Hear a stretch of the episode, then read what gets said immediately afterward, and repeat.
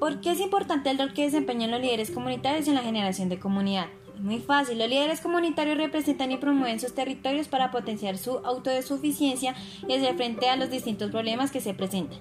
Por tanto, son capaces de identificar las fortalezas y debilidades para así impulsar las competencias y habilidades que permitan enriquecer a sus comunidades.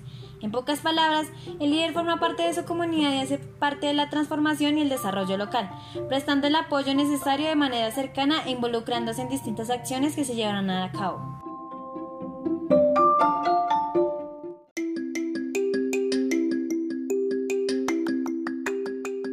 ¿Cómo se hace evidente la construcción de lo comunitario desde la educomunicación?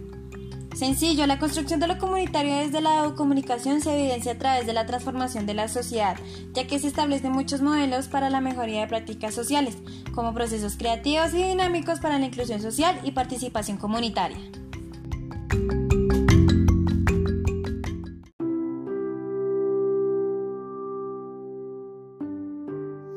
A pesar de la pandemia, estas organizaciones han logrado darle continuidad a sus propuestas sociales por medio de la tecnología, es decir, han seguido en contacto con la comunidad a través de Facebook Live, reuniones por Zoom y demás plataformas.